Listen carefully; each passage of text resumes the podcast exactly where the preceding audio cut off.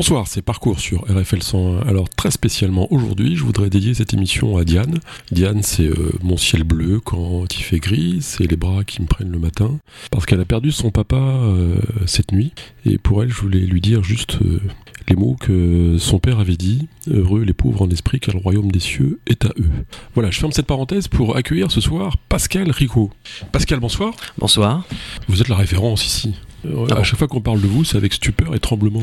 Ah bon Et on a tort parce que j'ai appris il n'y a pas longtemps que vous aviez redoublé votre maternelle. Alors vous êtes maître de conférence en sciences de l'information et de la communication à l'université de Tours. Euh, Vous enseignez au département métier du multimédia et de l'internet à l'UT de Blois.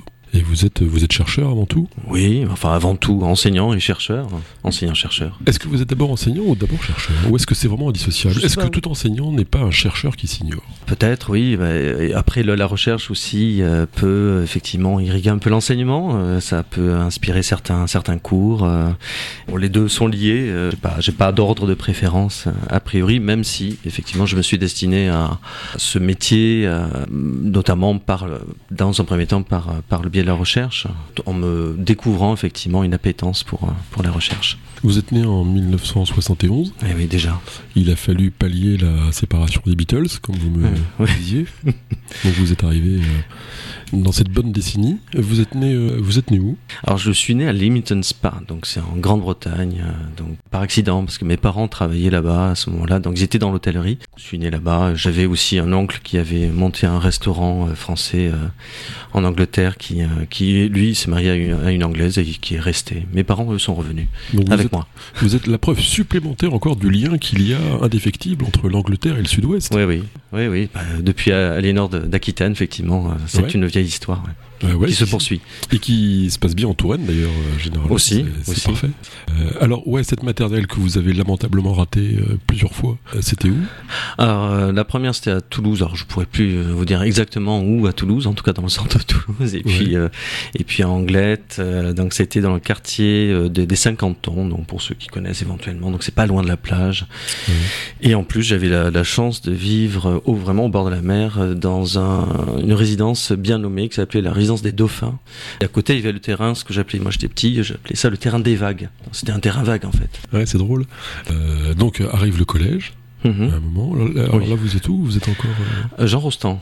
Alors là aussi une figure euh, locale, hein. Ouais, Euh, Edmond Rostand, Jean Rostand avec euh, à Cambo-les-Bains, effectivement, on connaît bien effectivement la famille euh, Rostand. Euh, oui, oui, le, le collège Jean Rostand à, à Biarritz, euh, donc le collège avec aussi des bons souvenirs, notamment d'un prof de français qui était euh, par ailleurs euh, l'un de ceux qui avait monté un- une troupe de, enfin, de théâtre qui s'appelait le Rideau Rouge, autant que je me souvienne. Donc Et- forcément, vous allez nous réciter quelques tirades de Ah, Cyrano, là. Mince, non. Ah ouais, oui, j'aurais bien voulu, mais Ouais. là, je vais, je vais pas me lancer, effectivement. Le seul mot dont je me souvienne, c'est j'ai fait mieux depuis. Euh, ouais. je- je- voilà, c'est la, plus belle euh, pièce de théâtre française, ce truc. euh. Ouais, ouais, oui, magnifique. ouais. Donc vous étiez vraiment euh, bien bercé, quoi. Hum, hum. Bien amené. Vous vous rappelez quand vous avez eu le bac?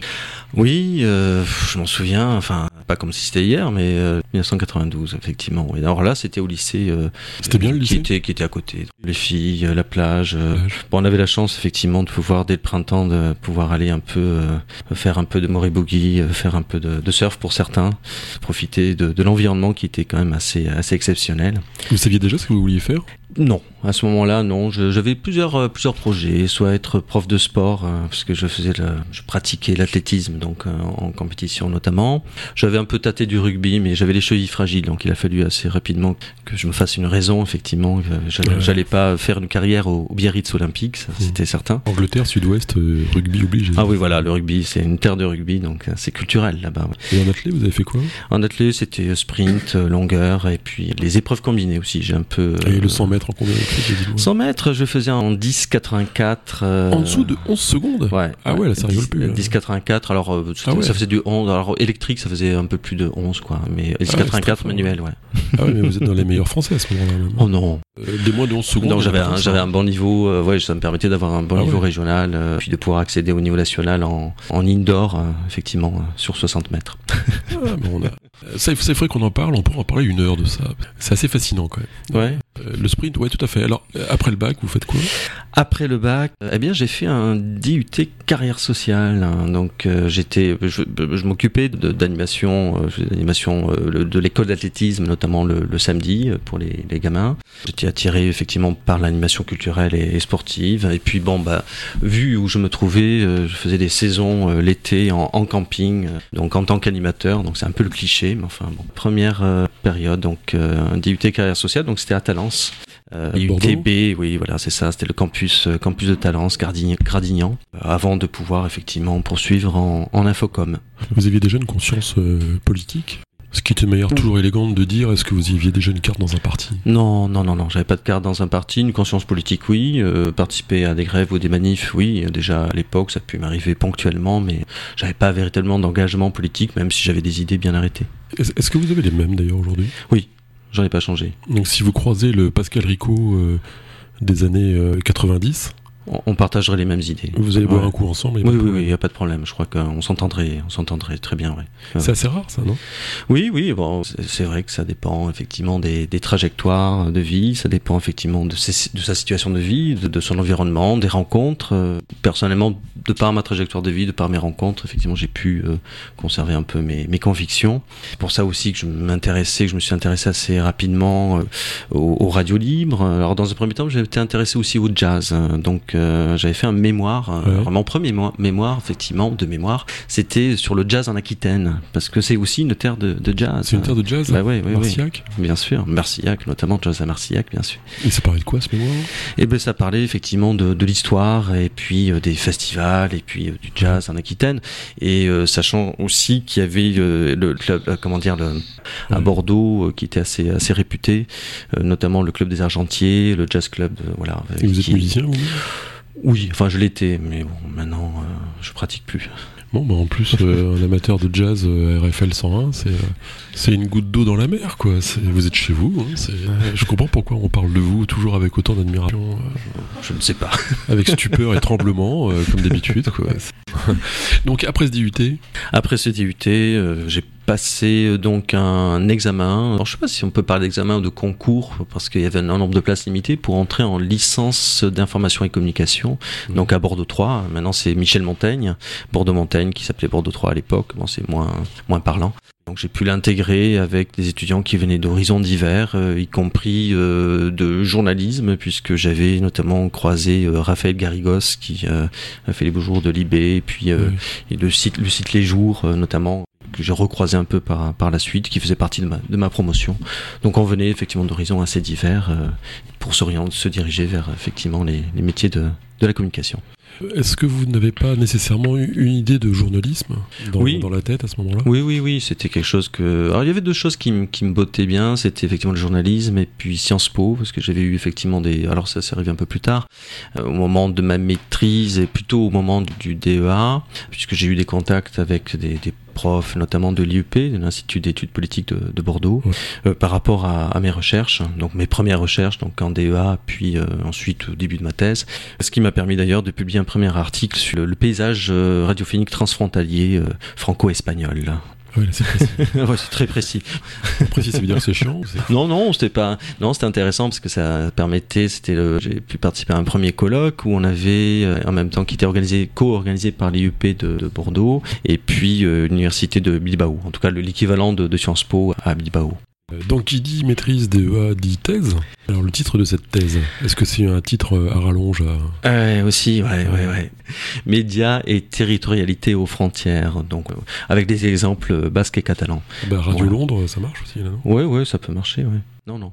Non bah, Territorialité. Oui, territorialité, euh, oui, oui, bien sûr, bien sûr. Euh, par rapport aux radios périphériques, alors je parlais pas de radios périphériques ou de radios qui auraient pu effectivement être euh, délocalisées, euh, comme euh, l'exemple évoqué, mais euh, mais c'était effectivement euh, autour des, notamment des radios euh, basques et catalanes, donc euh, qu'on peut qualifier, enfin des radios associatives, que je qualifie de radios communautaires, hein, donc en langue régionale ou bilingue, et puis euh, plus largement euh, un peu le, le paysage médiatique médiatique effectivement de, de chaque côté de la frontière, avec des liens qui pouvaient exister, y compris entre les télévisions, que ce soit France 3, Squaleri, avec ou France 3 Roussillon d'un côté TV, TV13 pour la Catalogne ou ou ETB, je crois le Non, le, le basque, je, je m'y suis essayé, mais c'est très compliqué. J'ai fait un stage en, immersion en basque, ah c'est extrêmement compliqué. Mais ça vient de nulle part, ce truc.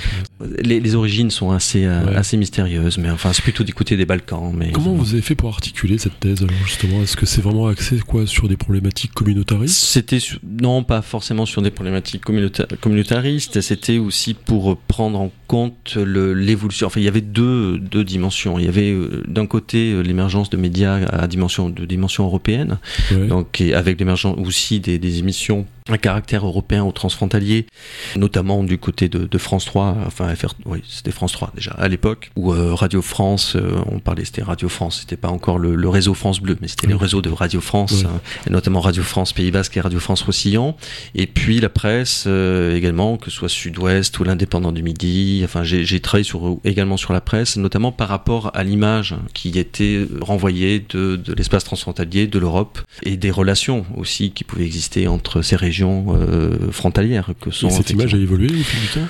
Elle a évolué, oui, plutôt positivement, parce qu'on était notamment dans une certaine presse, il y avait quand même une vision qui était plutôt négative, où on, se concentrait plus sur les événements traumatiques. Il faut dire aussi qu'on était mm. encore dans une époque, même si mm. c'était pas les années de plomb, on va dire des années 80, mais encore dans les années 90, euh, avec évidemment ETA, euh, e avec euh, donc le, le, GAL, etc. Mm. On était quand même dans un contexte assez assez tendu. Des mouvements séparatistes basques. Des mouvements séparatistes basques, oui, notamment Et le GAL, en particulier, qui cherchait tout à fait, ouais, ouais, à faire sa propre politique euh, sa propre police dans le petit Bayonne avec euh, effectivement mmh. des, oui, des, des, des, assassinats effectivement en plein, en plein Bayonne, oui. Vous avez senti déjà que la radio avait cette euh, vocation, euh, j'allais dire politique, peut-être militante dans, Oui, oui, oui, il y a des radios effectivement qui avaient euh, une démarche militante. Moi, ce qui m'intéressait, c'était notamment justement par rapport à ces radios bilingues ou radios basques ou catalanes, qui étaient dans une démarche militante ou dans, une démarche de, par rapport à la langue, par rapport à la défense de, de, la langue, par rapport au militantisme culturel, mais qui pouvait aussi être politique. Et d'ailleurs, la frontière entre le militantisme culturel et politique parfois était, ténue. Mmh. Donc, euh, on pouvait, certains pouvaient vite basculer du côté effectivement d'un militantisme politique qui pouvait tout à fait être acceptable, parce que si on prend les Albert Salé, euh, enfin le mouvement autonomiste, on va dire euh, basque côté français, ça restait relativement modéré. On était plutôt sur des mouvements donc situent à gauche, plutôt d'ailleurs européistes, hein, qui étaient pour une Europe des régions principalement, voire universalistes, qui avaient plutôt des bons sentiments. Il y, avait aussi il y avait des dérives, effectivement, c'est l'époque aussi de, de, de Philippe Bidard, euh, et puis euh, quelques dérives, notamment par rapport à, à ce, ce, mouvement euh, ah, autonomiste. Ah, ben, on en profite pour faire un petit coucou à un ami basque, Perico Légas. Ben oui, c'est oui, oui. un pote. Oui, oui, oui. oui. C'est un pilier de la radio, il vient souvent, RFL 101. Bon, c'est mon voisin et, et, il me fournit en vin aussi. D'accord. en Irouligui Non. En tout cas, son père était ah. militant basque aussi, il était un militant. tout ça pour dire que je sors un peu de mhm. ce parcours, de ce cursus même au sens propre, sur le thème de la radio qui semble être votre spécialité euh, très tôt finalement, arrivé très tôt. Comment vous analysez le fait que la radio soit un outil politique et historique au sens large? Je pense euh, à plusieurs exemples. Euh, évidemment De Gaulle, Radio Londres. Bien sûr. Je pense au débat euh, Nixon-Kennedy mhm. de 61 mhm. ou 60. 60. Et les gens qui ont été sondés à la sortie ont soit écouté la radio, soit les ont vus à la télévision pour la première mhm. fois. Ceux qui ont écouté à la radio ont pensé que Nixon avait gagné. Ceux qui ont regardé à la télévision pensaient que Kennedy était meilleur. Eh oui, bah, c'est curieux. Ah, c'est ce fameux débat où Nixon transpirait n'était pas, ouais, voilà, avait la grippe et n'était pas du tout à son avantage, alors que Kennedy effectivement avait déjà une image enfin soigner son image, voilà, moderne. Donc effectivement, il y avait cette différence-là. Je repense à De Gaulle en 68 aussi. Hmm. Il passe pas à la télé pour euh, dissoudre l'Assemblée nationale et mettre fin à la chienlit. Hmm. Il passe à la radio. À la radio, oui, oui. oui. On pense aussi au Rwanda. Euh, hmm, L'effet. Radio Mille Collines, oui. Voilà, la, radio Mille Collines, c'est un outil euh, de, propagande, de puissance terrible. terrible. Après, effectivement, de toute façon, la radio, d'un point de vue politique, c'est vrai que rapidement, les, les, politiques, et en premier lieu aux États-Unis, se sont emparés de, de la radio, notamment pour la première élection de Roosevelt euh, face à Hoover. C'était effectivement le premier, euh, premier débat radiophonique. Puis il y avait notamment les causeries au coin du feu de, de Roosevelt, d'ailleurs qui rappelle un peu celle de Giscard d'Estaing, hein, au coin du feu aussi, sans l'accordéon. Comment se fait que la radio ait un tel pouvoir euh, Parce que le fait de ne pas avoir d'image, ça frappe les esprits, on fantasme ce qu'on veut derrière la voix Oui, la puissance de la voix, effectivement. De toute façon, il y a des voix radiophoniques qui sont célèbres, euh, et puis mm. tout le monde ne maîtrise pas effectivement le, la radio, mais ce qu'on peut voir aussi à l'époque, on pense notamment, euh, vous, vous évoquiez effectivement De Gaulle, mais il y avait un certain nombre effectivement de tribuns, même Chabandelmas qui avait comme une voix particulière, mais elle était quand même radiophonique. Enfin, elle, passait bien. Il, on parce que c'était, on la reconnaissait, elle était reconnaissable. Et, c'est vrai qu'il y avait une, un phrasé aussi, une manière de parler. Euh, c'était des, orateurs, en tout cas, ils avaient mm. euh, une diction, euh, une, capacité effectivement là de, diction oratoire qu'on retrouve pas forcément ou beaucoup moins aujourd'hui, il me semble, et qui justement passait bien à la radio avec des voix effectivement tout à fait, des timbres de voix aussi tout à fait Donc je ne sais pas s'ils travaillaient d'ailleurs particulièrement euh, leur voix par rapport effectivement aux médias radio, mais il y a la puissance, oui, la puissance de la voix, et puis, et puis euh, c'est un média, c'est la distinction que faisait McLuhan entre médias chauds et médias froids, donc un média qui effectivement nous incite à une vraie concentration parce que là il y a le, un, un seul sens véritablement qui euh, qui est celui de l'écoute donc une écoute plus ou moins attentive. Alors c'est d'ailleurs c'est le paradoxe de la radio parce que en même temps c'est le média de l'écoute attentive par rapport par exemple à un, discours politique ou par rapport effectivement à un débat radiophonique mais c'est aussi le média de, un média d'accompagnement par rapport à la musique etc avec l'invention du transistor effectivement c'est un média qui nous accompagne qu'on entend plus qu'on écoute parfois. Euh, donc c'est c'est un peu le paradoxe de la radio mais aussi sa puissance, le fait qu'on puisse en même temps euh, considérer qu'un média d'accompagnement et un média aussi euh, qui, euh, qui sollicite l'attention de manière assez puissante, certainement de mon point de vue, en tout cas plus puissante que, que la télévision. À partir de quand c'est devenu un outil politique C'est quoi les Mussolini, Hitler déjà s'en servaient? Oui, oui. À, partir de quel moment c'est devenu un outil politique? C'est vrai que c'est une question. Bah, on, est dans un contexte aussi qui fait qu'il y avait deux médias qui étaient des médias de propagande. Il y avait le cinéma, quand même pas euh, négliger aussi l'importance du cinéma dans, dans, à cette époque et puis ensuite pendant la, la, guerre froide. Puis la radio, effectivement, qui bon de toute façon était le, le média par excellence euh, qui permettait aussi de, s'adresser à un large auditoire. Ce qui est assez amusant d'ailleurs, c'est que la radio, dans un premier temps, on l'avait pensé comme un, média plutôt domestique, hein, puisque ceux qui ont conçu la radio euh, ont parlé de théâtrophone. Donc l'idée, c'était effectivement de voilà, enfin, ou, Proust. Ouais, voilà. Puis le, enfin, c'était le téléphone qui servait. Et, la radio, comme le téléphone, effectivement, on les avait euh, d'abord dans un premier temps un peu conçus comme, en tout cas, on n'avait pas forcément perçu la puissance effectivement de, de la radio par rapport à son impact sur les sur l'espace public, sur, sur la société civile.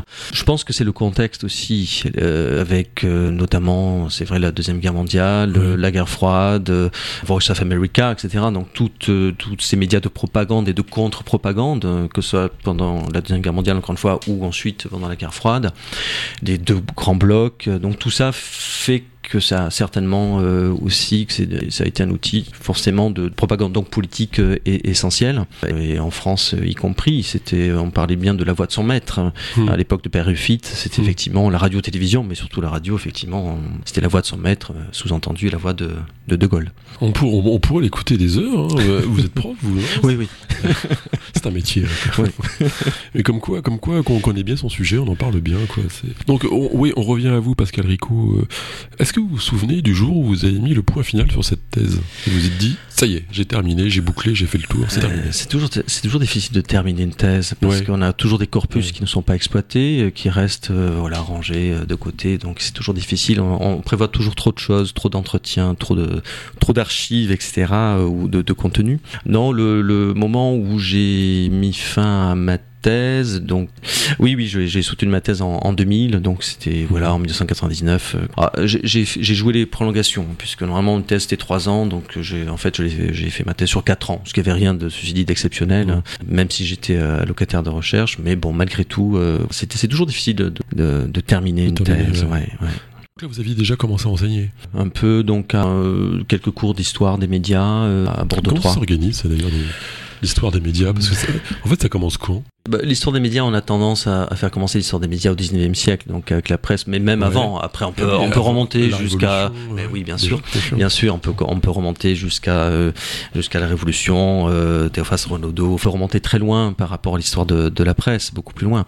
Euh, et c'est vrai que notamment euh, le siècle des Lumières, etc. Enfin, c'est, on l'évoque forcément. Puis bon, j'ai été à, bonne école puisque j'étais, euh, j'avais eu en même temps comme professeur André Jean Qui était un, un des grands spécialistes de l'histoire de la radio-télévision, qui mmh. avait notamment publié ou co-publié un Que sais-je, qui était effectivement un livre de référence à l'époque pour les étudiants mmh. euh, sur l'histoire de la radio-télévision, et puis euh, Jean-Jacques Cheval, qui était, euh, qui est devenu le, spécialiste en tout cas de la radio en France. donc ça, c'était quand même assez facile aussi avec de tels enseignants de, de, pouvoir effectivement prendre le virus. Et, et vous vous rappelez de votre premier Ça m'a pas tellement marqué, j'avoue. non, non, c'était pas même pas devant un amphithéâtre en licence. donc oui, c'était non, c'était un cours cours magistral, cours magistral mais euh, mais devant, euh, je sais pas, une, une combien d'étudiants, une trentaine d'étudiants. Donc c'était pas, pas, pas, trop impressionnant. Qu'un étudiant vous a posé Non, vous n'êtes pas très fétichiste. Hein, non, non, non, Et donc aujourd'hui, est-ce que par contre vous sentez une évolution? Parce que ces, ces, premiers cours, c'est les années 95-2000 euh, hein? C'est ça, donc en 96-97. Est-ce que vous sentez qu'il y a une différence d'appréciation du média de l'étudiant de 97 de l'étudiant de 2023 oui, forcément, parce que le, le, contexte est, est, très différent. Aujourd'hui, effectivement, on a des, étudiants qui baignent plutôt dans, enfin, qui sont des consommateurs euh, plus ou moins averti d'internet, des réseaux sociaux. que j'étais un consommateur de télé. Donc, ouais, ouais, voilà. Bah, il faut arrêter d'insulter les jeunes, monsieur. non, mais on est des enfants de la télé, plus ou moins, malgré nous, malgré nous, ou de la radio aussi, ou en tout cas des radios libres. Mais effectivement, non, c'était, c'était euh, des étudiants. Bah, ils, correspondaient euh, à ce public que décrivait euh, Hervé Glevarec, effectivement, de, dans la culture de la chambre. C'était, c'est-à-dire, c'est, c'est, c'est ma génération, mais eux aussi dans, dans, dans leur génération, dans les années 90, la radio occupait encore une place euh, importante, notamment les radios mmh. musicales. Mmh. Il faut voir que Internet, ça, c'était important, mais pas si important que ça, parce qu'on a connu, d'ailleurs, c'est assez amusant, parce que c'est euh, euh, dans les années 94, 95 que j'ai qu'on a commencé véritablement à utiliser euh, Internet de manière régulière en, dans le cadre universitaire. Oui, oui euh, dans le cadre universitaire, ouais. Ouais, ouais. Ils avaient une pratique mais qui restait limitée. On était encore quand même, euh, si je parle de ces années 95, 96, c'était encore les modems Wanadu, etc. Enfin voilà, on était quand même sur des un usage et, et, des contenus qui étaient relativement limités par rapport à aujourd'hui. Les réseaux sociaux n'existaient pas, même MySpace n'existait pas encore. C'est un cadre, c'est un contexte assez particulier. Et puis quand ils consommaient des médias il, consommait éventuellement des médias sur Internet, mais c'était quoi? C'était Le Monde, c'était Libé, c'était les premiers sites, mhm. Euh, les premiers sites web, euh, notamment de ces journaux de presse qui étaient présents sur, sur le web. Donc c'était une pratique assez comparable à, euh, à la lecture de journaux. on, était, on, on, lisait plus de journaux c'est clair, ouais, ouais, ouais, y compris les étudiants que j'avais, lycée, effectivement plus la presse la presse papier, euh, ce qui est effectivement assez rare aujourd'hui, il faut le reconnaître. Donc on était dans un, dans un rapport aux médias qui était assez différent, euh, une défiance aussi qui n'était pas qui n'était pas la même. Ah euh, même si effectivement on était, il faut se rappeler qu'il y a eu quand même basculement, c'est 91, on pourrait dire, que la guerre du Golfe. Et donc là, à ce moment-là, il y a quand même euh, là une, une, perte de confiance euh, assez importante mhm. vis-à-vis de la télévision mhm. par rapport à la guerre du Golfe notamment. Donc il y a là quelques quelques événements comme ça qui font qu'il y a eu euh, justement aussi un certain détachement par rapport ou une certaine défiance ou une certaine prise de recul par rapport à l'information qui peut être délivrée notamment par la radio et la télévision en, en, général. Enfin, Donc, c'est un paradoxe extraordinaire quand même de voir que finalement les, les sources d'information étaient très limitées il y a 25 ans et on y accordait encore quelques crédits, alors qu'aujourd'hui elles se sont démultipliées, mhm. c'est le monde mhm. du n'importe quoi. Mhm. Et euh, cette confiance, enfin, elle s'est inflationnée, si je puis dire. Elle, elle vaut plus grand chose par rapport au nombre de médias disponibles sur lesquels je vais trouver tout et le contraire de tout. Oui, oui. Et puis c'est difficile de savoir, euh, de connaître effectivement d'où viennent ces médias, leurs sources, euh, euh, combien de jeunes, combien d'étudiants seraient capables de dire ce qu'est, ce qu'est RT France. Enfin voilà. Donc mmh. bon, donc par rapport à des médias comme ça qui sont des médias que pour certains on peut qualifier d'alternatifs, d'autres de médias véritablement de, propagande, hein, qui effectivement sont plus dans, dans, la manipulation que dans, dans l'information. Le problème, c'est que les médias, ces médias-là, aujourd'hui, avancent masqués. Je pense mmh. que la grande différence aussi par rapport à l'époque, c'est qu'il y avait aussi une presse d'opinion. Il y avait des médias d'opinion, une presse d'opinion, et on lisait, on savait, euh, quand on lisait l'humain, on savait ce qu'on lisait, on savait pourquoi on mmh. le lisait. Euh, quand on lisait Libé aussi, on savait pourquoi on le lisait, ou le Figaro, etc. Donc il y avait quelque chose. Et puis la, presse et les médias en général étaient certainement plus politiques. Je dirais peut-être au sens noble du terme, je me risquerais de dire ça. Mais euh, aujourd'hui, effectivement, il y a aussi un certain nombre de médias qui sont politiques, mais qui avancent masqués, et politiques peut-être au mauvais sens du terme, parce qu'il y a effectivement cette... Euh, on, euh, ils n'annoncent pas la couleur d'une certaine manière. Donc chacun peut s'y retrouver, chacun va s'y retrouver en fonction de ses idées, en fonction effectivement de ses a priori, en fonction de ses valeurs. Euh, mais on est dans quelque chose d'assez confus euh, qui fait qu'il y, a aussi euh, une perception de ces médias. Si je prends par exemple la RFI, pour avoir travaillé sur RFI, la, la, vision aujourd'hui, quand notamment les jeunes, les jeunes africains, les étudiants africains, etc., des RFI, est mmh. très différente de ce qu'elle était avant. C'était un média de référence. Aujourd'hui, c'est devenu un média de, dont, on se méfie ou qu'on rejette.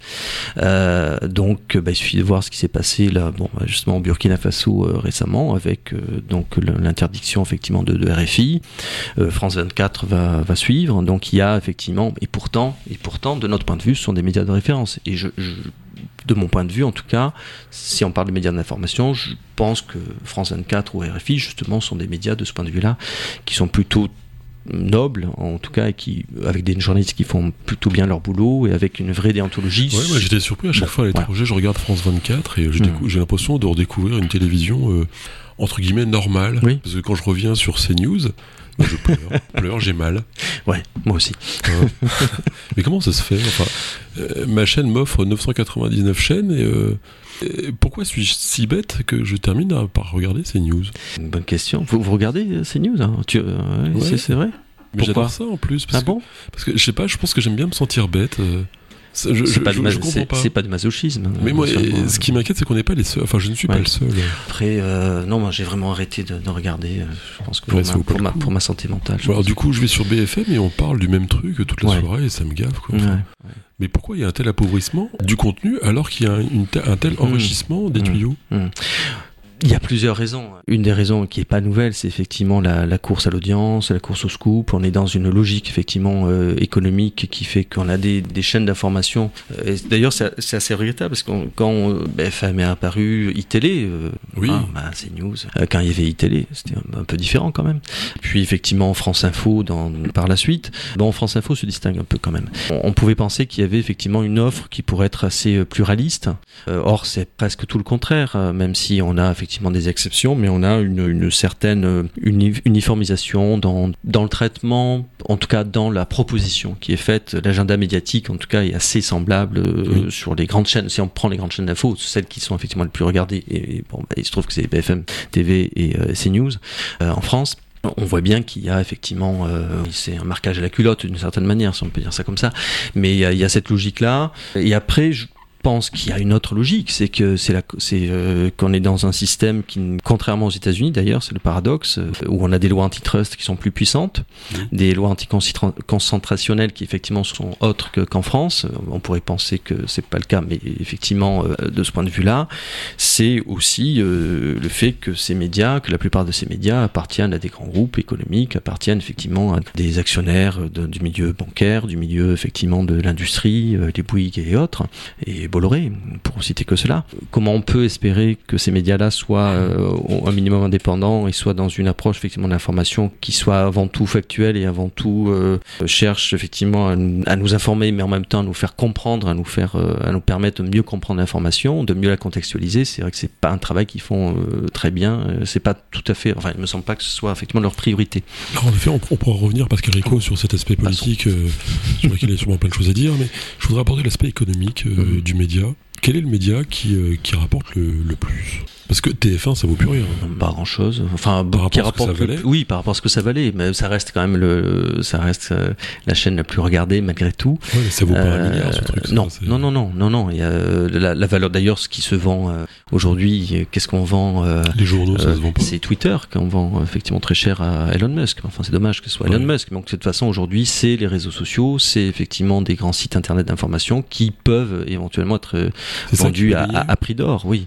Parce que Twitter, c'est pas que de l'information, mais euh, c'est quand même un, réseau euh, qui est très utilisé par les journalistes. Certains journalistes, d'ailleurs, euh, ça, ça m'avait frappé une fois quand un journaliste de, de Radio-Canada m'avait dit que, euh, d'une certaine manière, il, euh, un de ses premiers réflexes était de, de voir un peu, de faire un peu une veille informationnelle. D'ailleurs, ça peut être très bien, hein, Twitter pour ça, sur, sur Twitter, euh, par Mhm. rapport, effectivement, à tout ce qu'il avait mis en place en termes de, de veille, et que ça permettait, d'une certaine manière, de faire un- une, une revue de presse automatique.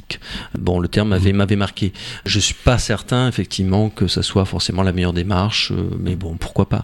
Donc oui, il y, a une- il y a, il y a effectivement une force médiatique de certains réseaux sociaux comme Twitter ou Facebook qu'il faut pas négliger, puisque ce sont les premières sources d'information, d'ailleurs, euh, pour Facebook en tout cas, euh, utilisées par, par les jeunes. Et ensuite, Facebook, les jeunes s'en servent encore, ça? Oui, oui, encore, ouais. Pas, pas les plus jeunes, hein, pas les, les adolescents, ils sont allés sur, sur Sur TikTok. TikTok, ouais. Donc euh, voilà, le jour où je vais hériter d'un milliard de dollars, il vaut mieux que j'achète un TikTok plutôt que de, Ouais, si vous avez Libération. Si vous avez les moyens, oui. Oui, ça, Ouais. ça va depuis un Ouais, moment, ouais, mais, ouais. mais pourquoi ça marche pas, ces journaux? Moi j'ai l'impression que ça n'a jamais marché, en fait. Les journaux papier traditionnels. De toute façon, c'est pas quelque chose de nouveau en France. Si on compare, euh, de toute façon, déjà le- la, la consommation de la presse, y compris euh, si on remonte aux années, là, à mes années lycéennes, estudiantines, euh, C'est quoi, c'est la CGT du livre qui a tout planté ou? Non. non, même si elle était très puissante, la CGT du livre, elle est beaucoup moins, elle est moins aujourd'hui. Donc ils n'ont pas forcément fait toujours du bien. Enfin, ils n'ont pas toujours été, euh, peut-être, ils ont, ça n'a pas aidé forcément. Mais euh, non, plus, plus, plus sérieusement, il y, il y avait, euh, de toute façon, il y a toujours eu un décalage. Y compris par rapport à la PQN, euh, entre la France et des pays comme l'Allemagne, euh, ou, ou l'Angleterre, où, où le Guardian, même le Guardian, était plus lu que, que de nos principaux titres comme Le Monde, comme Libé, etc. Donc, euh, je ne parle même pas de, du Times ou, ou de Bild, Bild en, en Allemagne. Donc, on, on a effectivement des, des tirages qui sont incomparables, même encore aujourd'hui. Et certains ont, ont réussi leur transition. Je pense que le problème aujourd'hui, c'est plus la question de la transition numérique. Quels sont Oui. les, les médias qui ont réussi cette transition et qui ont pu créer euh, véritablement un intérêt ou qui ont pu se renouveler et proposer quelque chose, un, un contenu qui soit un peu plus riche, un peu plus diversifié, même s'il est euh, d'une certaine manière devenu multimédia. Euh, le Guardian l'a bien réussi justement. Donc ce qui a fait le, le succès, ce qui fait que le Guardian s'est maintenu et même a pu progresser un moment en termes de vente et en termes d'audience, c'est justement c'est la réussite de cette transition numérique. Et on peut dire que plus un média va sur le numérique, plus il va se vendre en papier? Non, non. C'est pas corrélé? Non, non, il n'y a pas de corrélation. Mais euh, il y a aujourd'hui une logique qui est effectivement, du, pour certains, du tout numérique, parce qu'il y a une certaine presse économique d'ailleurs qui a disparu euh, sous, le, sous format papier, qui n'existe plus que- qu'en numérique. Ouais. Et on peut parier que qu'il y ait effectivement une la presse quotidienne euh, généraliste. Et il y a des chances qu'un certain nombre de titres soient amenés à d'ici quelques années à disparaître sous format sur le enfin en, voilà en papier. Et, Il paraît que le- meilleur format papier qui marche, c'est des journaux pour enfants. Ouais, ouais, ouais, ça marche. Ouais, mais ça, oui, Ça oui, marche ça marche. très bien. Ouais, ouais, ça marche bien, effectivement. Ouais, ouais, ouais. Ça marche bien, effectivement. C'est vrai que c'est assez intéressant. Ben après, c'est aussi un- intéressant en termes d'apprentissage pour la lecture et pour la connaissance du monde, donc plutôt rassurant. Il y a un grand virage, évidemment, qui est tout à fait évident, qui s'est présenté à l'ensemble de ces médias, c'est l'arrivée d'Internet. Comment ça a joué sur la radio? Comment ça jouait sur la radio? Ça, La a- question du DAB. Ouais, ouais. alors, avant ça, euh, Ouais. on a, on a eu, il y, a eu- il y avait deux choses. C'est-à-dire, il y a d'un côté les web radios, c'est-à-dire les, les, comment dire, des médias euh, natifs, enfin, d'un- en tout cas des, des, des qui est créés spécifiquement pour euh, pour le web. Et là, on a une myriade de web radios, donc qui sont pour d'ailleurs une grande majorité d'entre elles des, des radios euh, musicales euh, à travers le monde. Et puis les, les, les radios online, donc celles qui effectivement ont été euh, sur la bande FM et sont passées effectivement sur sur Internet. Dans un premier temps, ça n'a pas été véritablement une réussite. C'est-à-dire qu'on a continué, les gens ont continué à écouter la radio d'abord euh, Mmh. sur leur transistor, encore aujourd'hui. la radio plus d'ailleurs en voiture? En voiture. Oui, Ah ouais oui, bien Bon, sûr. En voiture, oui, oui, oui, avant tout. Bon, euh, conduisez prudemment. Oui, oui. Ouais, Non, bah, c'est vrai, c'est la voiture qui est aujourd'hui, on écoute surtout la radio en voiture, euh, un peu moins sur son transistor, effectivement, c'est plus, euh, allez, encore notre génération ou, des personnes plus âgées. Puis pour le reste, euh, pour le reste, euh, il y a maintenant une écoute, euh, effectivement, des jeunes, même si elle est limitée euh, sur euh, sur leur euh, smartphone ou, ou- ou sur leur ordinateur. Non, c'est vrai qu'il y, y a quand même une, une évolution. Alors en plus, jusqu'à il y a peu de temps, jusqu'à 2-3 ans, radiométrie ne, ne, mesurait pas l'audience, les audiences des, radios donc sur sur le web. Maintenant, il y a effectivement, on a des chiffres assez précis qui montrent une évolution quand même, le fait que l'audience, en tout cas sur smartphone notamment, évolue, elle est de plus en plus importante. Et dans le même temps, évidemment, sur le transistor, ça devient assez limité. Alors après, effectivement, le DAP+, bah, il y, a, y a les, les transistors numériques, hein, donc du coup. c'est le DAP+. Alors le DAP+, euh, donc c'est euh, une technologie. Alors, je suis pas un technicien, mais en tout cas c'est une technologie numérique qui permet euh, aussi de pouvoir de libérer en tout cas la bande passante et de pouvoir écouter plus de radio. effectivement, sachant qu'on avait sur la bande FM un nombre de, fréquences assez limité, avec la numérisation effectivement des, fréquences avec le DAP+, ça permet de pouvoir de libérer de la place et de, pouvoir effectivement utiliser des fréquences qui n'étaient pas en tout cas disponibles avant. Ça permet aussi de pouvoir envisager des radios enrichies avec effectivement du texte, etc. Donc avec un certain nombre d'informations qui peuvent être euh, qu'on peut retrouver aussi notamment sur euh, sur son auto son autoradio et avec une écoute aussi une qualité d'écoute. Euh, moi, je n'étais pas convaincu de ça, mais non non, j'étais pas convaincu de la qualité d'écoute. il a fallu qu'on me fasse écouter effectivement que j'ai sur mon propre autoradio d'un côté parce que je peux basculer de la FM à au DA+. Il a fallu qu'effectivement j'écoute en écoutant une même radio sur sur effectivement ah bande FM et, et DA+. Ah il y a, y a ouais, il y, a quand même une, une qualité de d'écoute qui, qui n'est qui n'est pas la même. Donc c'est vrai par rapport à la couverture aussi, euh, ce qui permet un, un des objectifs aussi, c'est de permettre aussi à des zones qui étaient un peu sinistrées, euh, des zones d'ombre, de pouvoir effectivement euh, pouvoir être couvertes et, et en tout cas de pouvoir capter des radios qui ne captent pas aujourd'hui. Moi, ça m'avait frappé. Je sais pas, il y a des, des, cuvettes comme Château du Loir par exemple, ou du côté mmh. de d'Azé le Rideau ah encore aujourd'hui. Ah oui, j'y habite. oui, ah ben ça tombe bien. Ah ben, dès qu'on est dans le coteau, c'est Vous pouvez témoigner Je ne peux écouter que RFL 101 sur mon ordinateur. Ah donc je suis heureux. C'est bien, c'est bien. Sur l'ordinateur, voilà, c'est l'avantage de l'ordinateur, c'est qu'on peut écouter toutes les radios. Parce que personne ne me croit, on dit qu'à la le rideau, on n'a pas de radio. Ouais, on a encore, bah, parce qu'avec le, le, le, DAP euh, étendu, euh, c'est vrai qu'on considère que l'Indre-et-Loire, notamment l'agglomération de Tours, évidemment, est, est bien couverte, mais en Indre-et-Loire, il y a encore des zones qui sont peu ou pas couvertes, malgré effectivement euh, le DAB étendu. Mmh. Alors pourquoi Parce que là, c'est une question aussi d'émetteurs. Il faudrait euh, apparemment, selon un spécialiste, Olivier, euh, qui est un spécialiste donc à l'Arcom, et il, il, faudrait effectivement que l'émetteur de Chinon soit activé pour, euh, pour effectivement permettre une bonne couverture notamment à le Rideau. Donc Olivier, euh, voilà. votre heure est la nôtre. voilà. Vous avez parlé de l'Arcom. -hmm. Vous y êtes élu? Oui. Alors qu'est-ce que c'est l'ARCOM pour nos auditeurs Depuis trois ans. L'ARCOM, alors l'ARCOM, maintenant c'est euh, donc, euh, on, avait avant, euh, bah, on a le CSA, donc le CSA, il y avait le CSA, donc et l'ARCOM, donc j'ai cherché le sigle, ça y est, je l'ai perdu parce qu'on avait avant les, les CTR, donc c'était les comités territoriaux de radiophonique, il y avait eu ensuite le CTA, donc comités territoriaux audiovisuels, ce qui montrait déjà une évolution effectivement de ce point de vue-là, et puis l'ARCOM, bizarrement, comme c'est pour communication et normalement, le, le, le mot, le, le, mot complet, euh, autorité, euh, de autorité, de régulation. Ça y est, je cherchais autorité. C'est autorité qui me revenait plus. J'ai peut-être un problème avec l'autorité, je sais pas. Enfin, bon. euh, donc autorité de régulation, merci. C'est ce que je cherchais. De la communication numérique audiovisuelle. Sauf que dans le terme ARCOM, on a perdu et le numérique, l'audiovisuel. Parce que ARCOM, effectivement, ce serait autorité de régulation de la communication, ce qui en soi veut pas dire grand-chose, voire euh, rien, puisque là, euh, la, la, question des médias, enfin voilà, numérique et audiovisuel, donc on voit bien aussi l'évolution à travers ces, ces, sigles, des tâches euh, qui, qui nous incombent. Sigles, hein. Ouais, c'est une évolution qui, bon, qui prend en compte justement, bah, après c'était aussi par rapport à la fusion avec, avec la DOPI, mais c'est vrai que ça prend en compte l'évolution aussi de, de, cette, des médias, justement, avec la numérisation puisqu'on parlait de date plus, mais aussi mmh. les médias euh, sur Internet. Alors, revenons à Adopi, juste voir une petite parenthèse pour Adopi. Ça a fait rigoler tout le monde, ça, Ouais, ouais. C'est un truc à la française, c'est un peu. Ouais. Ça me fait penser à cette autorisation pendant le Covid où je m'autorisais moi-même. À... Ouais, oui. C'est un truc très français. C'est pas mal ça comme comparaison, ouais. Le non, non, c'est. Ouais, ouais, c'est sympa. C'est bien, c'est le, le, sur le principe, c'est bien. Parce mais que tout le monde sait, il y a que il y a que les profs qui ont téléchargé illégalement euh, comme des bien comme sûr. des sauvages euh, tous les films. euh. Voilà, voilà.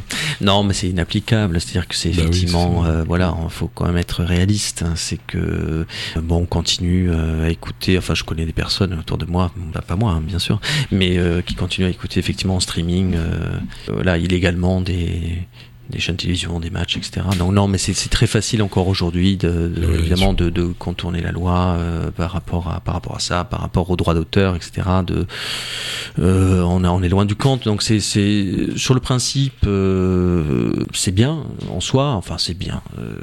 C'est pas c'est pas en tout cas, ça va pas. C'est en contradiction aussi avec un certain esprit d'internet d'ailleurs, avec l'open Oui. source, avec Oui. effectivement.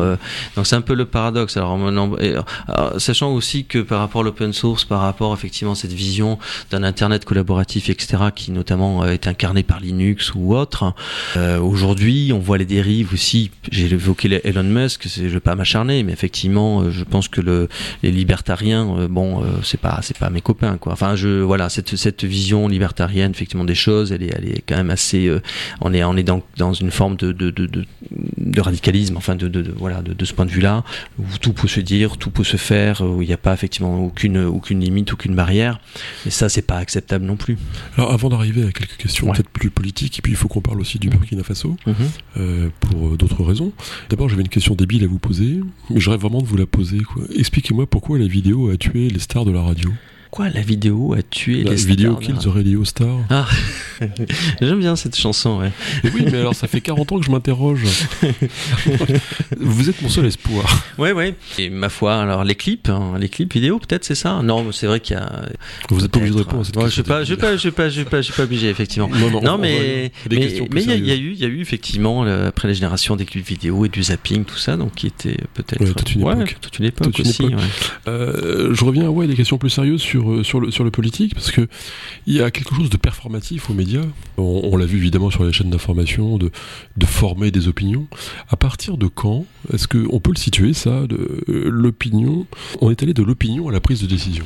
Donc formatage, euh, c'est Ouais. ça, des, des points de vue de l'opinion. Regarde la défiance Ouais. dont vous parliez tout à Mm, l'heure à propos mm. de l'ensemble de ces médias. Donc après le lien entre médias et prise de si- décision, en tout cas la manière dont ils peuvent.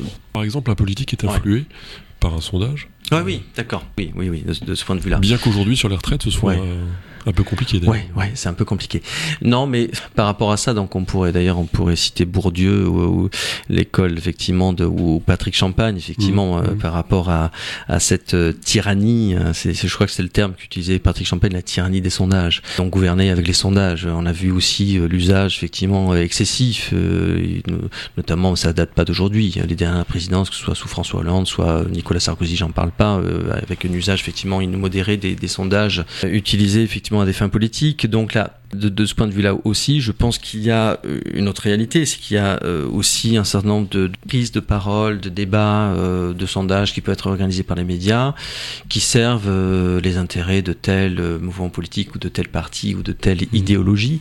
En fait, Alors, ce qu'on- peut- Ouais, ce qu'on peut regretter, c'est qu'il n'y a pas d'aide à la décision? C'est-à-dire qu'effectivement, ça peut influer sur la décision politique jusqu'à un, un certain point. Et d'ailleurs, c'est parfois de manière un peu, un peu étrange parce que les sondages ne, ne reflètent pas non plus l'ensemble de l'opinion. C'est-à-dire qu'il y a aussi ce que, ce que Noël Neumann appelait la spirale du silence. Il y a aussi toute une partie, effectivement, de la population qui ne s'exprime pas oui. ou, dont effectivement les idées ne sont pas euh, ne sont pas exprimées ou ne sont pas effectivement représentées à travers les médias. Le- la photographie à un moment donné du- d'une opinion euh, par rapport à un projet, par rapport effectivement à une question sociale, à une question sociétale, elle est tout à fait relative. Donc c'est assez dangereux. Enfin moi de mon point de vue, en tout cas, gouverner euh, à partir des sondages ou à partir effectivement de ces de, enfin des sondages d'opinion, euh, c'est pour moi en tout cas dan- dangereux. Euh, ce qu'on peut regretter effectivement, ce qui est pas qu'à travers les médias, on n'est jamais su, on n'est jamais pu véritablement mettre en place des, de, de vrais débats euh, équilibrés, des débats effectivement qui permettent puissent aider à la prise de décision avec Est-ce qu'il n'y a jamais eu, Pascal Rico, de, de vrais débats finalement? Non, C'est ça. en non, fait. non. Euh, le débat tel qu'on le comprend à la télévision ou à la radio, c'est des confrontations d'ego, de faites le tri, quoi. Je vous jette ça sur la table et puis vous prendrez ce que vous voudrez. C'est, euh, Oui, on est dans une forme de mise en scène, euh, Ouais, ouais, de ouais, mise en scène avec des questions qui sont parfois déjà prévues à l'avance, avec quelque chose qui est finalement très scénarisé. Un débat, c'est quelque chose qui s'inscrit dans le temps. Et même quand on fait des débats en dehors de, de l'espace médiatique, si on parle de la Commission nationale du débat, en, en France, on a bien vu que c'était euh, souvent, euh, c'est un constat d'échec la plupart plupart du temps par rapport à des grands débats, notamment environnementaux, etc., par rapport au, traitement des déchets nucléaires ou d'autres d'autres sujets, euh, on voit bien que ça ne marche pas véritablement. Il y, a, il y a, je pense, un problème aussi du, de culture du débat aussi en France par rapport à d'autres pays, notamment les pays nordiques, par rapport à la Suisse, par rapport aux États-Unis, aussi par rapport au citizen jury. Il y a, de toute façon, là déjà, euh, euh, aux États-Unis, le, le, principe des citizen jury ou des conférences, ah, voilà. Mmh. donc, conférences citoyennes, etc. Donc, on n'est pas, on n'est pas, il y a, aussi, je pense, de ce point de vue-là, un, un problème de culture du débat, en tout cas en France. Est-ce que c'est pas le, simplement le fait aussi que maintenant, voilà, on avait 65 millions de sélectionneurs de foot, on a maintenant 65 millions de climatologues et de virologues. Oui. Euh, comment peut-on débattre quoi? Oui, c'est difficile.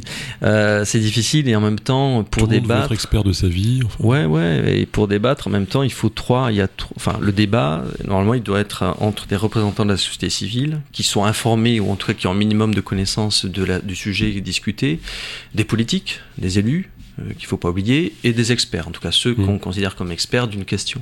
Tout ça pour faire confiance à une forme d'intelligence collective Oui, bah, c'est l'éthique de la discussion d'Abermas, mais enfin on est très loin. C'est-à-dire qu'effectivement l'agir communicationnel, voilà l'école de Francfort aussi, ou enfin on peut remonter, on peut remonter euh, euh, plus loin, mais par, rapport effectivement à, Kant, mm. puisque de toute façon Habermas est très influencé par, par, par Kant, mais en tout cas cette éthique de la discussion, cette capacité qu'on en a, qu'on en aurait à pouvoir discuter de manière équilibrée et avec effectivement un objectif collectif et en, aidant justement la décision, en, pouvant produire mmh. euh, des recommandations ou en tout cas des, euh, des, euh, des orientations qui peuvent aider excusez-moi, à la décision politique, à la décision publique, c'est quelque chose qui, qui effectivement n'existe pas ou existe peu. D'accord.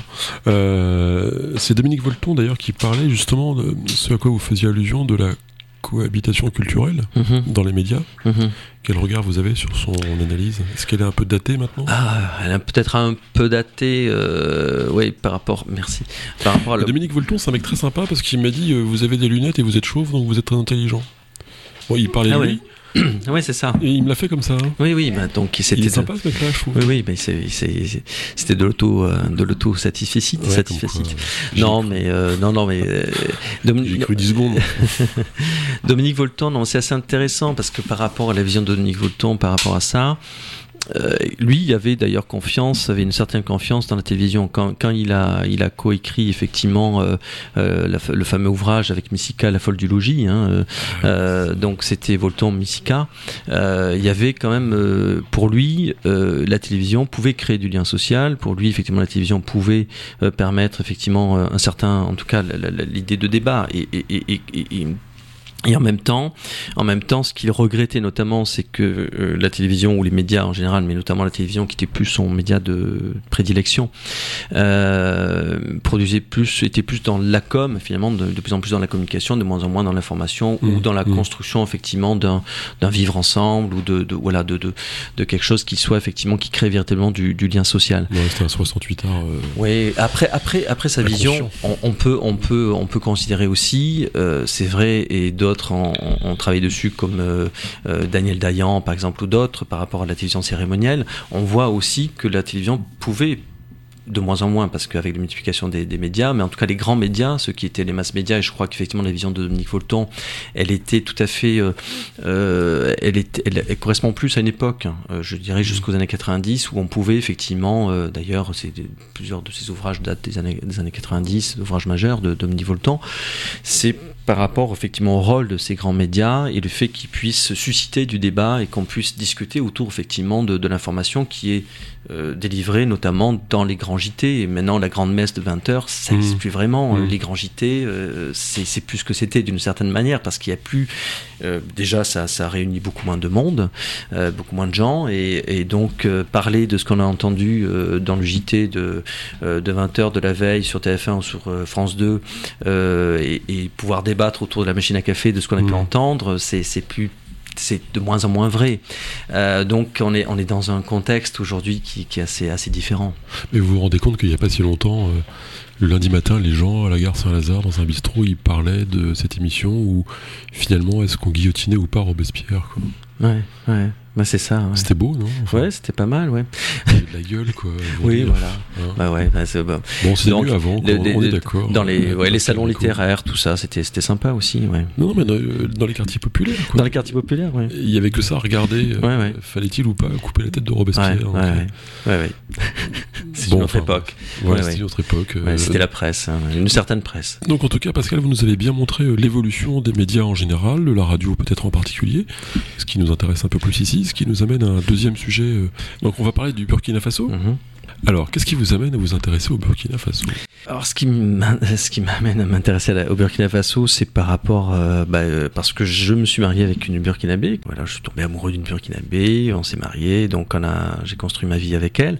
De là, je suis allé au Burkina Faso, effectivement que je ne connaissais absolument pas. C'est un pays qui, était que j'ignorais assez. Alors, la première image que vous avez du Burkina, c'est quoi? Moi, alors j'avais déjà une image du Burkina, c'était Thomas Sankara, parce que quand ah même, ouais, ouais, parce que c'est le le Tché africain. Donc, euh, effectivement, bon revient à mes années étudiantines, qui avait le Che, euh, il y avait le Che Guevara, mais c'est vrai que Thomas Sankara était déjà une figure euh, qui était un, peu connue. C'était un mec bien, ouais. C'était plutôt un mec bien, effectivement. Intelligent, euh, progressiste, très moderne pour, pour l'époque.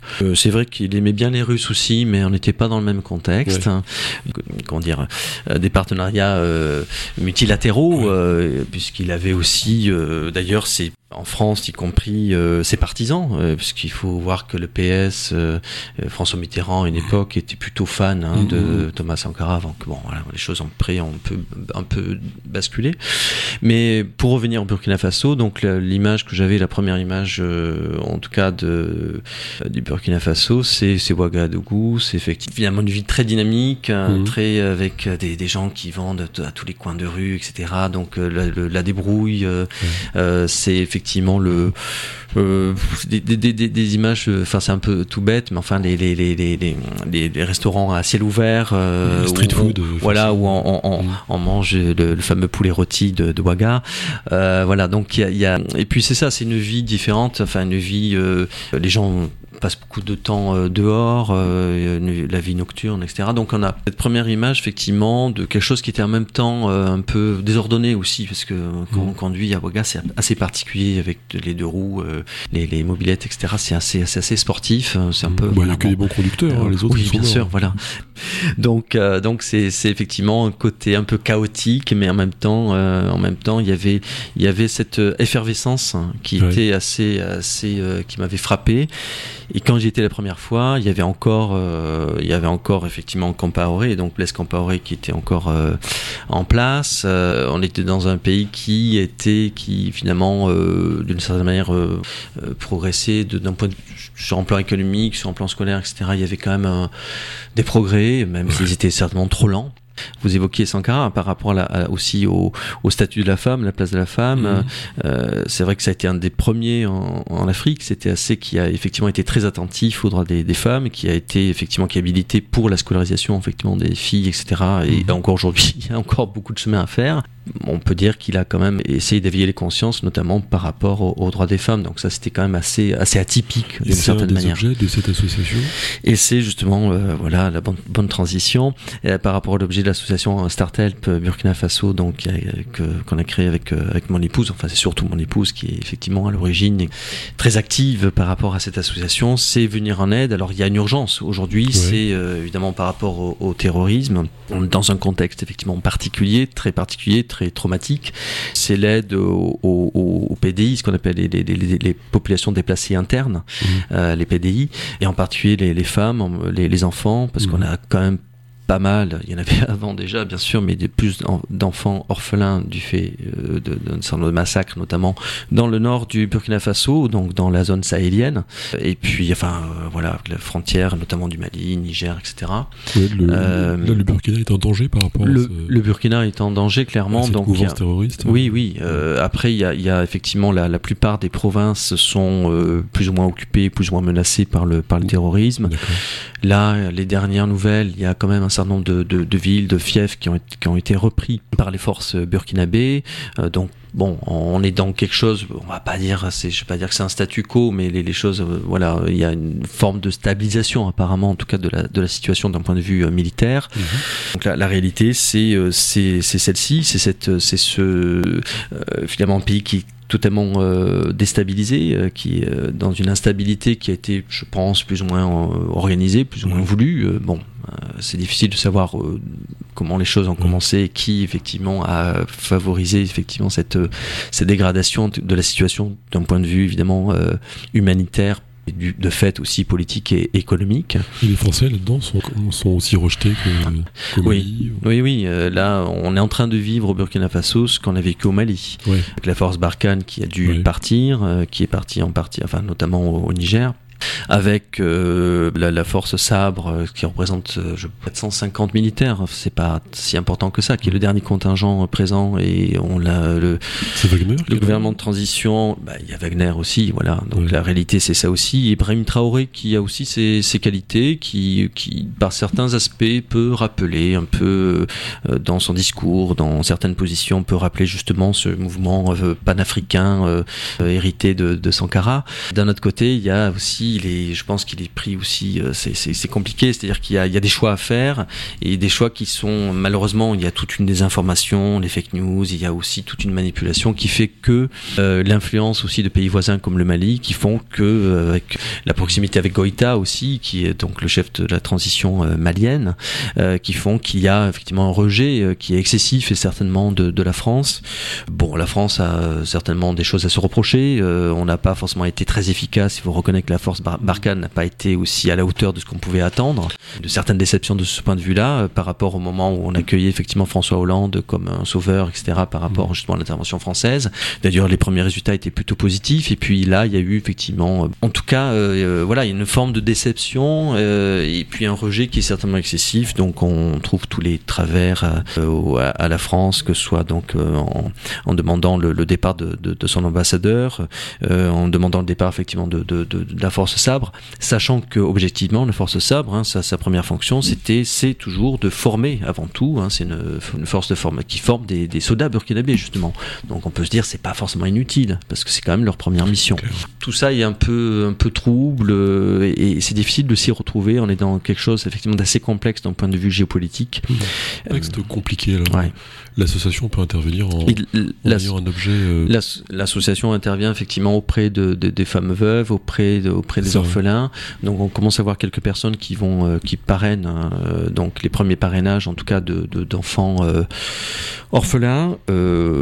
L'association, c'est vrai qu'il y a des, des, terrains un peu difficiles. Il y a deux, deux zones d'intervention. La première c'est à Bobo du Lasso parce que c'est une zone qui est assez épargnée et où on a pu acquérir des locaux.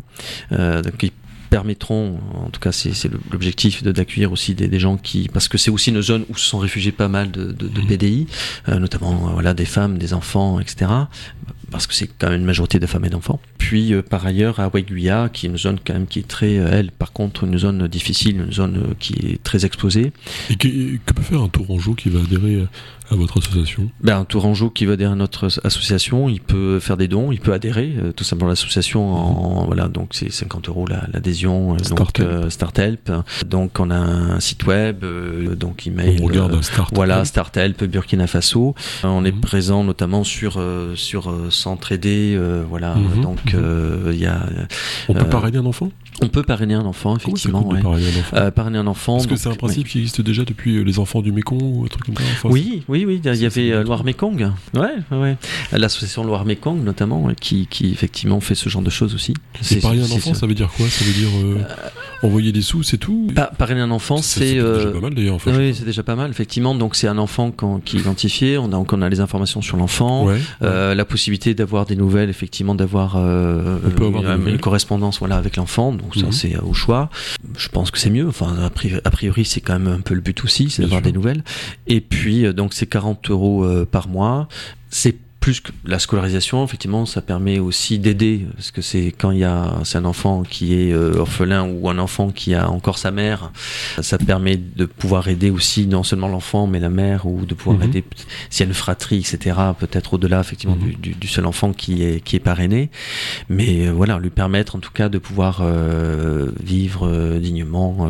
Alors sans, sans, que ce soit une critique systématique, mhm. c'est une question qu'on se pose assez naturellement, je crois. C'est le crédit qu'on peut accorder au suivi Oui. sur, sur le long terme Ça, c'est le de- problème. de, de ce genre d'action. Ouais, c'est le problème, mais c'est à dire aussi une question qu'on se pose. euh, Oui, oui, c'est clairement, euh, c'est comment assurer parce que là on est loin. C'est, on a des personnes sur place, effectivement, on a des relais, on a notamment euh, Juliette Sankara, donc des personnes qui sont euh, qui sont sur place, qui permettent de, de pouvoir euh, bah, justement de, de faire le lien, de nous informer, de nous permettre effectivement d'avoir d'avoir des informations et Mhm. un suivi. C'est sur le long terme, oui, ça pose, ça nous pose question. Effectivement, c'est c'est euh, sachant que tant qu'on a des nouvelles et tant qu'on a effectivement de- des preuves de l'apport, de- en tout cas de, de, de, de ce qu'apporte effectivement le parrainage pour aider euh, Et ben, on l'enfant, va faire euh, ça parce que, c'est bien. parce que finalement, Ouais. faut prendre ce risque. Oui, Euh, c'est sûr que si on fait rien, on prendra pas de risque et on est sûr qu'il y aura pas de suivi à long terme. C'est de tranquille. toute façon après le, le Donc, en- autant prendre le risque. Ouais. Ouais, après c'est pas une grande ONG, on va pas parrainer des centaines d'enfants, Ouais. c'est quelques enfants, donc ça permet déjà de faciliter le suivi. Et puis l'autre, les autres actions, c'est des actions qui euh, permettent de, de permettre aux, aux femmes veuves notamment de gagner en autonomie avec un, des projets effectivement de, de, de création euh, dans les fameux locaux que j'évoquais, de, d'achat notamment de, qu'on appelle ça, de, machines à coudre, etc. Peut être du microcrédit alors microcrédit, c'est pas quelque chose qu'on a encore euh, en- envisagé. L'idée étant plutôt, alors euh, il y avait plusieurs pistes, donc euh, notamment euh, euh, dans de la couture, de ou dans, dans le domaine alimentaire par rapport à la production de jus de fruits ou autres, qui permettent effectivement de grâce au commerce, grâce à la vente effectivement de, de la production de, de ces femmes, qui leur permet tout simplement d'avoir euh, d'avoir un revenu euh, Et régulier. pourquoi on montrerait pas un truc de microcrédit? Oui. Moi, je suis super fort là-dedans. Ouais. Ah ouais, d'accord. Ouais, Il faut qu'on en reparle alors. Ouais. Ouais, ouais. Sur euh, le principe du microcrédit. Mais c'est vachement intéressant. Mhm. Donc, Mhm. Start Help. Start Help. Donc, si vous êtes en voiture, arrêtez-vous Mhm. et notez Start Help. C'est quand même pas compliqué. Merci. Euh, c'est quoi votre plus grand regret dans la vie? Le plus grand regret, euh, oh là là, est-ce que j'ai un, euh, c'est difficile, le grand regret, euh, non de pas, alors je vais dire une bêtise, hein, mais de pas avoir conservé la, la nationalité euh, britannique, parce qu'aujourd'hui là, ça, avec la fin, quoi bah, avec la sortie des, des Anglais de l'Union européenne, effectivement, ça m'aurait, ça m'aurait, ça aurait été utile quand même. Non, parce que à, à- Ah, à la ouais. majorité, à la majorité, j'aurais pu effectivement demander à conserver la, la Mm. nationalité anglaise. Je l'ai pas fait, j'ai pas fait la démarche. C'est dommage. Ça, m'aurait bien plu d'avoir. euh, j'aurais pu Bon, crâner bon, euh, avec Mon ça. plus grand regret, puisque vous ne me le demandez pas, je vous le dis, euh, elle s'appelle Claire, mais j'avais 11 ans. Donc, voilà. Ah ouais. Euh, votre plus grand espoir Mon, mon plus grand espoir. Euh, mon plus grand espoir, c'est, c'est pas très original, c'est de, de permettre effectivement à, puisqu'on parle de l'Afrique, c'est c'est un continent qui est plein de ressources, Ouais. euh, qui a une jeunesse dynamique, qui a effectivement euh, aussi une jeunesse qui est formée avec des, des étudiants de, de valeur très brillants, etc.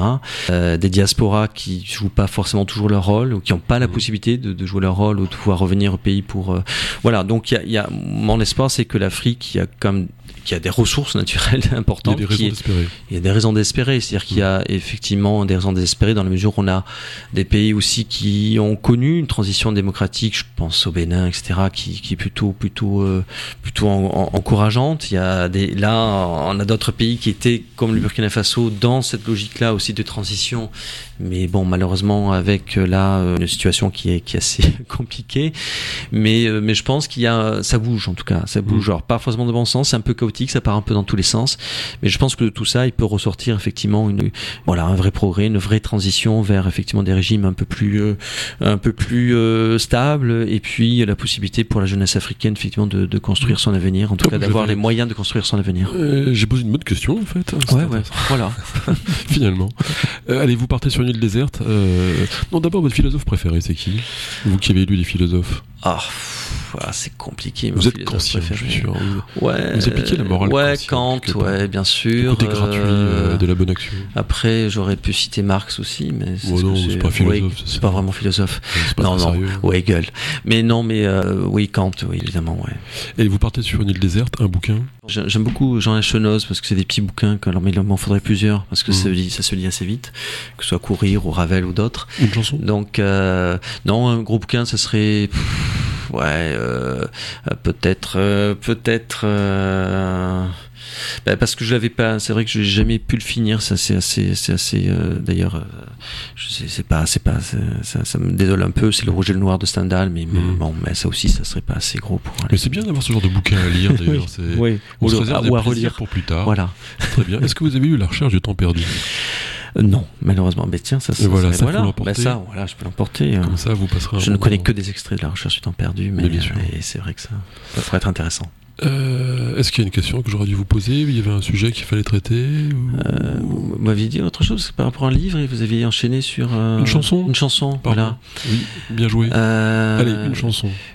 Pascal Rico va nous chanter une chanson. Et c'est maintenant. Morning has broken like the first morning. Blackbird has spoken like the first bird. Praise for the singing, praise for the morning, praise for the springing,